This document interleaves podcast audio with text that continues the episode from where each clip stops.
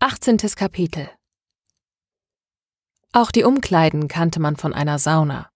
Es gab Spinde, aber auch Stühle mit Schminkspiegeln, alles in schickem Schwarz-Weiß gehalten. Vor allem war es hier ungewöhnlich hell. Die Umkleidekabinen wollten irgendwie nicht ganz zum ansonsten stimmigem Ambiente passen. Aber immer noch fühlte sich Maria wie in einem Thermalbad und das beruhigte sie. Ilka und sie nahmen Spinde nebeneinander und begannen sich auszuziehen. Es war noch relativ leer, aber ständig kamen neue Frauen herein und nahmen Spinde und Platz in Beschlag. Schnell trug Maria nichts mehr als ihr neues Halsband. Ilka zog sich gerade den Slip aus. Einen Augenblick bewunderte sie die wippenden, vollen Brüste ihrer Freundin, dann schaute sie verschämt weg. Es war keine bewusste Entscheidung gewesen. Egal wo sie hinsah, wurde nicht lang gefackelt und die Damen zogen blank bis auf High Heels oder öfters mal auch Strümpfe. Manche behängten sich mit Ketten, einige trugen sogar offene Corsagen. Es belustigte Maria zu wissen, dass die Herren zur gleichen Zeit Hemd und Sakko anzogen. Und es machte sie zugegebenermaßen heiß. Es kribbelte angenehm zwischen ihren Beinen. Sie hatte erwartet, mit Ilkay die Jüngste zu sein. Aber das war nicht der Fall. Im Schnitt schienen die Frauen Mitte 30 zu sein. Die Mehrheit war Ende 20 bis Anfang 40, aber es waren manche auch jenseits der 50 oder genauso viel zwischen 18 und 22. Von den Figuren her waren sie vorwiegend überdurchschnittlich hübsch. Natürlich gab es hier und da den einen oder anderen Ausschlag in zu dünn oder zu dick. Bist du soweit? fragte Ilkay und schloss ihren Spind. Im selben Moment vibrierte ihr Smartphone im Spind. Das werde ich jetzt ignorieren, erklärte sie. Marias Smartphone vibrierte ebenfalls. Wie automatisch griff sie danach und las die Nachricht. Pastor während Predigt vergiftet und verstorben. Maria verstand nicht, warum sie solch eine Nachricht bekam. Und? Wichtig, oder? fragte Ilka ironisch. Weißt du, wie ich das blockieren kann? fragt sie und zeigte Ilkay die Nachricht. Diese zuckte erst mit den Schultern, was ihre Brüste aufreizend ins Wippen versetzte, sagte dann aber, René hat mir erzählt, dass es total undurchsichtig ist, welche Meldungen für einen Nutzer hervorgehoben werden. Meldungen, die Freunden gefallen, Themen, die der Nutzer absichtlich oder unabsichtlich abonniert hat, Werbung so verpackt, dass man sie nicht gleich als solche erkennt, Trends, Themenvorschläge. Die Liste könnte man fast ewig fortführen. Teile davon sind Geschäftsgeheimnisse, aber die meisten davon kann man im Dschungel der Einstellungen finden, wenn man sich dort auskennt. Ilkay machte eine Pause. So zumindest hat es mir René erklärt. Mit anderen Worten keine Ahnung. Du sagst es, lachte Ilkay. Du kannst aber gerne René auch selbst fragen. Er kann dir sicher helfen. Danke, ich überlege es mir, sagte Maria. Wollen wir jetzt reingehen? fragte Ilkay fordernd und streckte Maria ihre Maske hin. Maria nickte und legte das Smartphone in den Spind. René wartete bereits auf sie in Anzug und Maske. Und auch nur an dieser ließ er sich von den anderen Herren gut unterscheiden. Sie waren nicht die einzigen mit Masken, gehörten aber zu einer verschwindend kleinen Minderheit. Maria sah Hubert mit Olga im Getümmel verschwinden. Es war schade, dass sie noch keine Chance gehabt hatte, einen Blick auf Olga zu werfen. Das würde sie aber im Laufe des Abends nachholen. Maria fühlte sich überhaupt nicht nackt. Sie konnte nicht sagen, ob es an der Tatsache lag, dass sie eine Maske trug oder daran, dass alle Frauen nackt waren. Darf ich sagen, dass du gut aussiehst? fragte René sie. Ilkay sieht besser aus, antwortete sie. Es war ihr nicht unangenehm, dass er sie taxierte, aber sie wollte vermeiden, dass er auf falsche Gedanken kam. Wollen wir zusammen losziehen? fragte er an die beiden Mädchen gerichtet.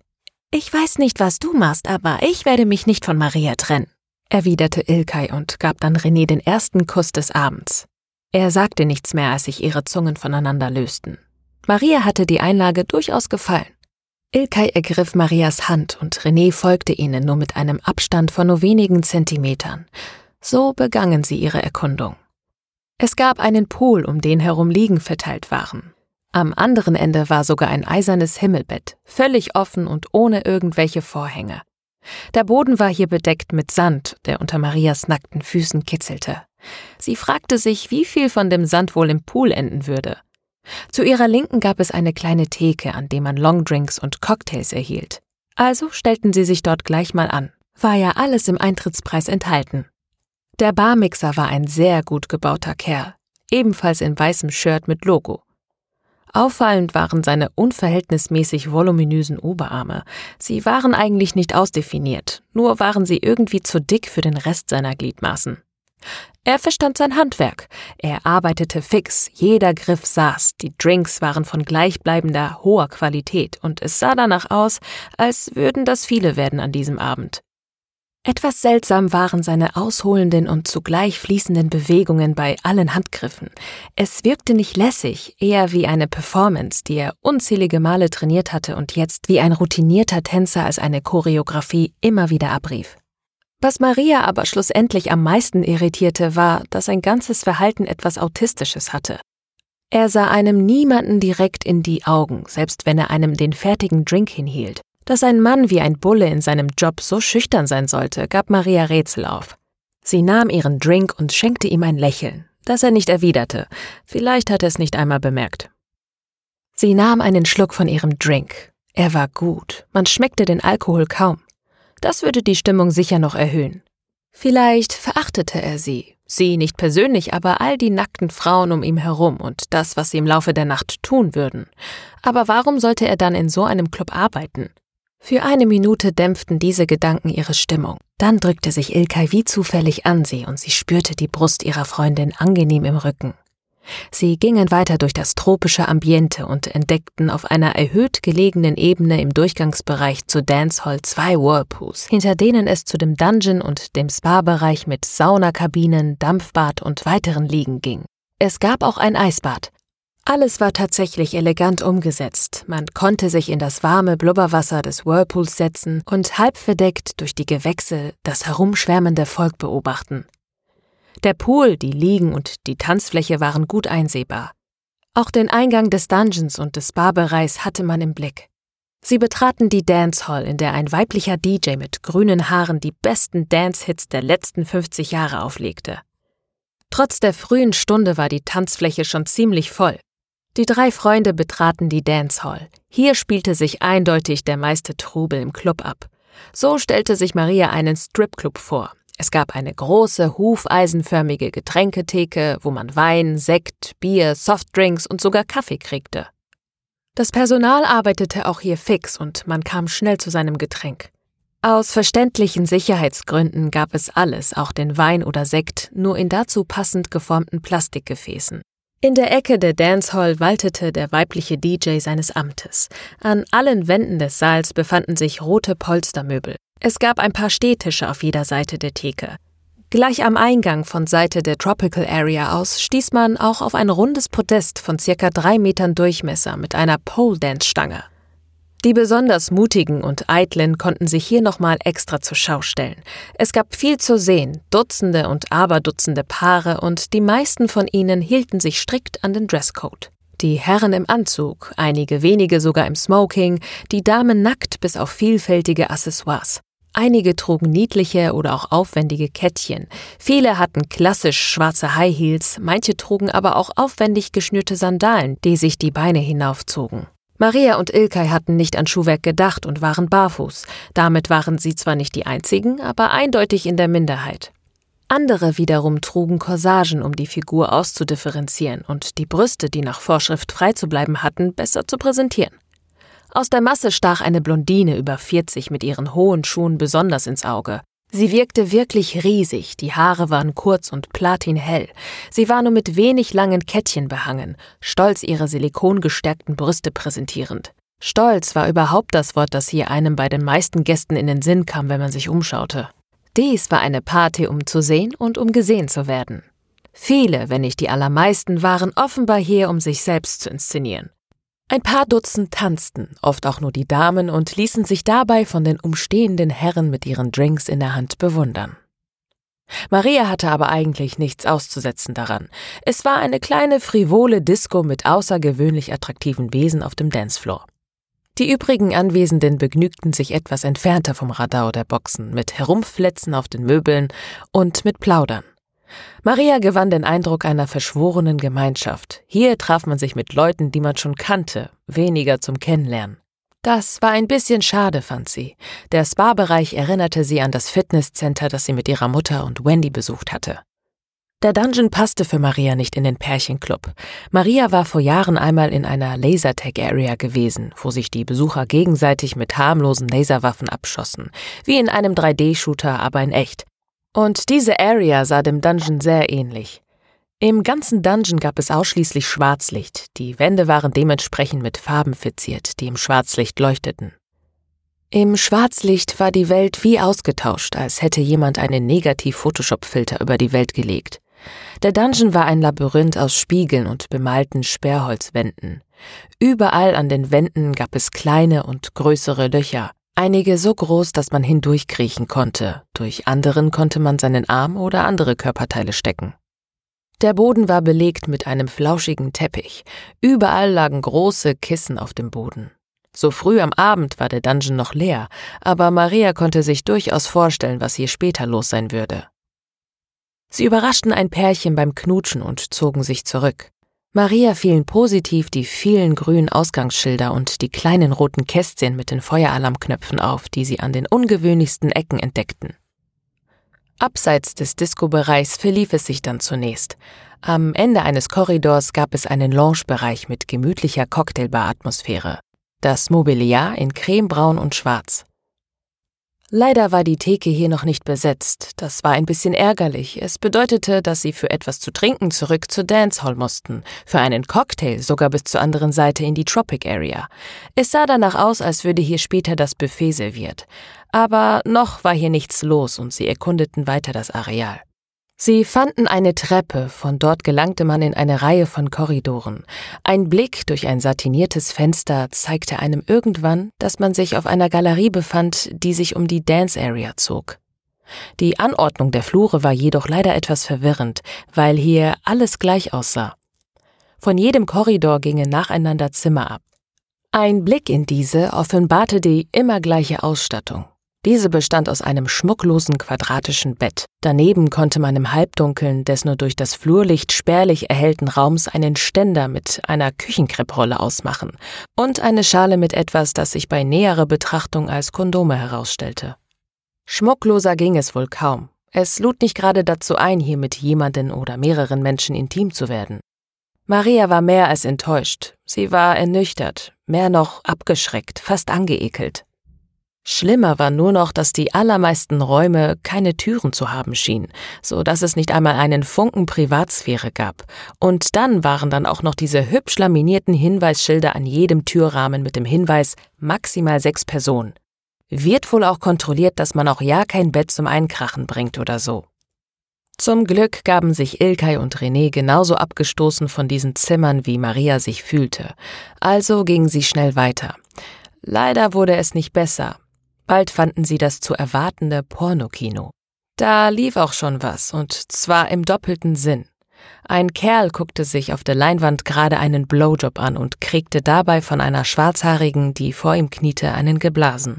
Diese sinnlose Redundanz, sich einen Film anzugucken, statt einfach dabei zusehen, was bei einem selbst gerade abgeht, war irgendwie mehr albern als sexy. Neben dem Kerl saß da noch einer, der auch den Film schaute und dabei seinen Schwanz in der Hand hatte. Beide trugen Anzüge, ganz nach Dresscode, aber das machte das Ganze nicht weniger befremdlich. Sie zogen weiter, entdeckten dann noch ein paar Räume, die tatsächlich etwas mehr Deko hatten, zum Beispiel ein Mittelalterzimmer. Dafür waren diese Zimmer aber nicht geheizt. Es war so kühl in den Zimmern, dass sich Maria wunderte, dass sie beim Ausatmen keine Atemwölkchen sah. Für einen Augenblick amüsierte sie und Ilka diese Sinnlosigkeit, denn so eine Suite würde heute Abend garantiert keiner spontan mieten wollen. Nun entdeckten sie noch einen Fitnessraum mit allerlei Geräten, einem Laufband und anderen Trainingsstationen. Und wieder wunderten sie sich über diese Sinnlosigkeit dieses Angebots. Wer ging denn nackt mit Stöckelschuhen oder im Anzug auf ein Laufband? Das war doch grotesk. Hinter der nächsten Tür sollte sich noch ein BDSM-Studio befinden, aber weder Ilkay noch Maria hatten Lust, sich das anzusehen. Sie gingen zurück zur Dance Hall. Die Stimmung war gut, der Alkohol und der musikalische Groove ließen die Leute noch lockerer werden. Ich hole uns noch was zu trinken, erklärte René. Ilkay gab ihm einen flüchtigen Kuss und ihr Freund verschwand zwischen den anderen Anzugträgern in der Menge. Lass uns tanzen, sagte Ilkay und zog Maria auf die Tanzfläche, ohne auf ihre Zustimmung zu warten.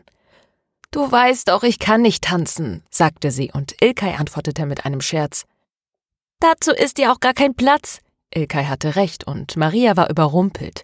Sie bewegten sich dicht an dicht, von Tanzen konnte man wirklich nicht sprechen. Schnell ließ sich Maria von dem Beat mitreißen. Ihre nackten Körper berührten sich gelegentlich. Das war unvermeidlich und sie beiden genossen das. Sie umkreisten sich wie zwei Neutronensteine. Kollision und Verschmelzung waren unvermeidlich. Zweimal kam sie sich so nahe, dass Maria dachte, sie würden sich jetzt küssen, aber nichts geschah. Dann war René zurück mit ihren Cocktails. Sie waren fruchtig und süß, was dieses Mal den Geschmack des Alkohols kaum überdeckte. Sie setzten sich in eine Ecke und tranken. Maria und René saßen zu beiden Seiten von Ilkay und ein paar Mal zu häufig spürte Maria Renés Blicke auf ihrem nackten Körper. Sie mochte ihn eigentlich, musste aber zugeben, dass sie sich noch nicht wirklich mit Renés Charakter beschäftigt hatte. Es war Ilkays Freund und sie war mit Erik zusammen gewesen. Hatte René ihr schon immer solche Blicke zugeworfen oder lag es an der Situation? Oder lag es vielleicht an ihr? War sie schon betrunken und bildete sich das nur ein? Oder konnte es sein, dass René und Ilka einen Dreier mit ihr wollten, wie Wendy, Jan und ihre Mutter? Maria schluckte und verdrängte den Gedanken. Mir ist warm, sagte sie. Ich gehe mir kurz die Füße vertreten.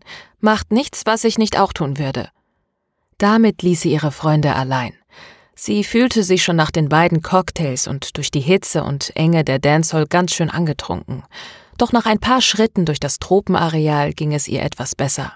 Ihr Kopf klärte sich, aber sie passte nicht auf, wo sie hintrat, und dann stolperte sie in einen anderen Mann hinein. Es war Jan. Sie erkannte ihn sofort, und er erkannte sie. Entschuldigung, sagte sie schnell und wollte weitergehen, doch er hielt sie fest, aber nicht so, dass er ihr wehtat. Jan schaute sich um, zog sie mit sich in den Schatten einer Palme. In dem Moment, in dem sie sich gegen seinen Griff sträubte, ließ er los. Wendy hat dich gesehen. Ich habe gesagt, dass das unmöglich du sein kannst, aber ich bin gekommen, um nachzusehen, sagte Jan, und in diesem Moment hörte er sich an wie Jonas. Aber das verging sofort. Was machst du hier? fragte Jan. Ich habe dich nicht gesucht, wenn du das meinst, erklärte Maria. Nicht mehr, präzisierte sie. Am Anfang, als ich erfahren habe, dass du mein Vater bist, da habe ich dich gesucht. Du hast mir klar zu verstehen gegeben, dass du nicht mit mir sprechen willst, also habe ich es gelassen. Es ist also ein Zufall, dass du hier bist? fragte er. Sie zuckte mit den Achseln und ihr wurde langsam wieder bewusst, dass sie nackt war. Das soll ich dir glauben? Es ist mir egal, ob du mir glaubst oder nicht, sagte sie gereizt. Jan ruderte zurück, wieder mehr wie Jonas. Es tut mir leid. Ich weiß im Moment nicht, was mir unangenehmer ist, dass wir uns treffen oder dass wir uns hier an diesem Ort treffen. Du siehst gut aus. Wendy hat dich sofort erkannt. Du hast den Körper deiner Mutter und den würde sie überall erkennen, sagt sie. Maria war geschockt und das auf so vielen Ebenen. Ihr Vater hatte ihr ein Kompliment über ihren Körper gemacht, sie gerügt, in einem Swingerclub zu sein und ihr zu verstehen gegeben, dass er sie nicht sehen wollte, und das alles in zwei Sätzen. Maria blieb stumm. Sie konnte nichts sagen. Wollen wir zu Wendy gehen? fragte er höflich. Maria zuckte wieder mit den Achseln. Wendy wollte sie jetzt eigentlich überhaupt nicht sehen. Aber sie folgte ihm. Sie gingen zu einem der Whirlpools, in dem Wendy alleine saß, gut verdeckt von den üppigen Sträuchern. Erst jetzt bemerkte sie, dass Jan barfuß war. Er trug nur Jackett und Hose, beides war nass. Hemd, Unterwäsche, Strümpfe und Socken lagen säuberlich gefaltet neben dem Whirlpool auf einem Badetuch. Er musste sich die Sachen ohne sich abzutrocknen angezogen haben, um sofort zu ihr zu gehen. Also war es ihm wichtig gewesen. Jan bedeutete ihr, ins Wasser zu gehen, und sie tat es. Das Wasser war warm, und unter den Blasen fühlte sie sich nicht mehr so nackt. Jan hatte sich inzwischen auch ausgezogen und saß nun neben Wendy und ihr gegenüber. Der Whirlpool war mindestens für acht Personen geeignet, und Maria saß so weit von den beiden entfernt wie irgendwie möglich. Möchtest du die Maske nicht vielleicht abnehmen? Es fühlt sich etwas albern an, sagte Jan in seiner weltgewandten Art, die sie aus seinen Videos kannte. Sie tat es und durchbohrte die beiden mit ihrem Blick. Ein erstes Treffen mit ihrem Vater hatte sie sich anders vorgestellt. Ganz anders. The Amazing Creationist ist tot, wusstest du das? fragte Wendy. Nein, das wusste Maria nicht, und das musste man ihr auch ansehen. Wendy nickte. Ich bin der letzte der vier, erklärte Jan. Rorschach-Test hat The Amazing Creationist vergiftet. Es gibt ein Video davon, das gerade viral geht. Komisch, dass du davon noch nichts gehört hast. Aber musst du auch nicht sehen, ist kein schöner Anblick. Wolfgang war Prediger seiner eigenen kleinen bibeltreuen evangelikalen Gemeinde. Sie stellten die Predigten regelmäßig ins Netz und ich habe mich darüber mehr als einmal lustig gemacht. Maria dachte an die Meldung, die sie auf ihrem Smartphone gesehen hatte. Das musste das Video gewesen sein, von dem Jan sprach. Er wurde mit E605 vergiftet, einem Pflanzenschutzmittel. Laut Wikipedia wurde dieses Insektizid für viele bekannt gewordene Suizide und Morde missbraucht. Keine Ahnung, wie Rorschach-Test es angestellt hat, Wolfgang das Gift unterzuschieben. Er ist während seiner Predigt zusammengebrochen. Niemand hat ihm geholfen. Sie dachten, dass er sich auf dem Boden krümmt und wirres Zeug schreit, gehört zur Show. Sie hielten einfach weiter mit der Kamera drauf und sahen zu, wie sich ein Körper in Muskelzuckungen und tonischen, klonischen Krämpfen wandte. Atemlähmung, Bradykardie und Blutdruckabfall führten letztendlich zum Tode. Die Arschlöcher hätten einfach nur den Notarzt rufen müssen und The Amazing Creationist wäre vielleicht noch am Leben, dozierte Jan aufgebracht. Ich hänge an meinem Leben, deshalb muss ich im Verborgenen bleiben, erklärte er. Deshalb seid ihr hier, um im Verborgenen zu bleiben, entgegnete Maria sarkastisch. Wendy lächelte und Jan gestand. Im Nachhinein war das keine besonders gute Idee.